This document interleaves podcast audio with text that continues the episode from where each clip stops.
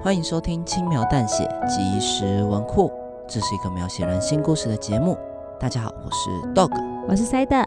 之所以会叫即时文库，代表系列内容将是更短、更轻便的小故事，就像即时商品一样，打开就能服用。因为已经快过年了，我们准备了一系列跟过年有关的故事，有搞笑的、可怕的，也有血流成河的。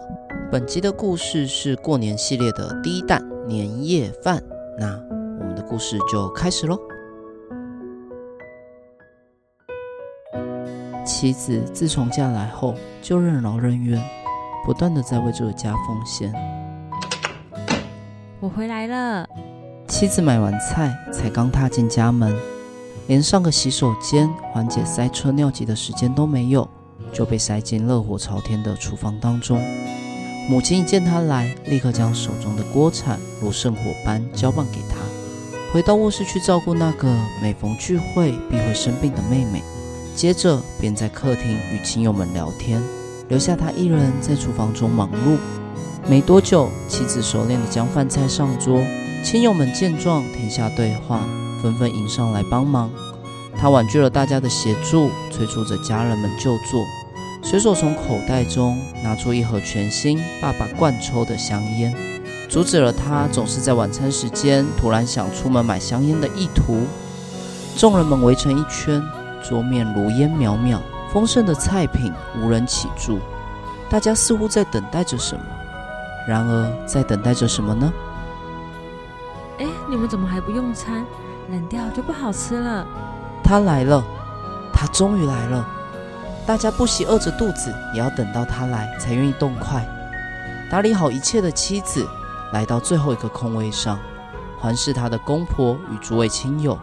那个曾经害羞内向、什么话都往心里藏的妻子，开始与大家侃侃而谈。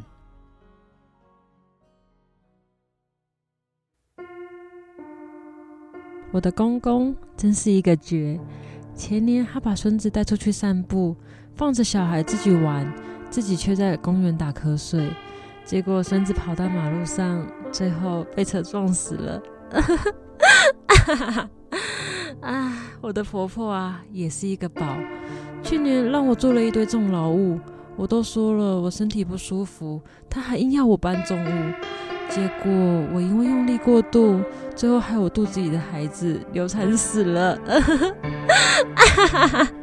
啊，对了对了，你们知道什么是一加一大于二吗？不知道？哎，这可是社会常识吧？连我死去的小孩都知道，你们这些大人会不知道？哎，算了，我就跟你们说吧，这绝对是为了这两老量身定做的词汇。你们猜猜他们今年干了什么蠢事？猜不到对吧？猜不到对吧？我跟你说，今年精彩了。他们因为股票被套牢，嫌钱不够花，逼自己儿子要赚更多钱回来。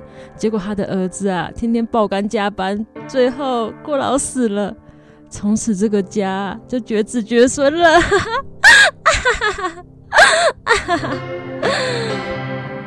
听完妻子的话，在场的人都低着头，不敢做回应。这就是我家的年夜饭，连一只蚊子悄悄地飞过去，都可以成为噪音的年夜饭，比我的告别式还要安静的年夜饭。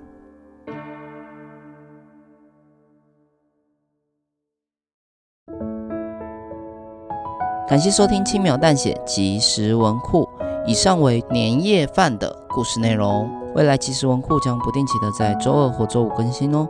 如果你喜欢我们的故事，可以订阅我们，或在 Apple Podcast 留言区跟我们互动。也欢迎大家追踪我们 FB IG 轻描淡写，里面有很多延伸的小故事。如果听众有什么特别希望我们翻录成 Podcast 的小故事，甚至投稿创作给我们，都欢迎留言或私讯让我们知道哦。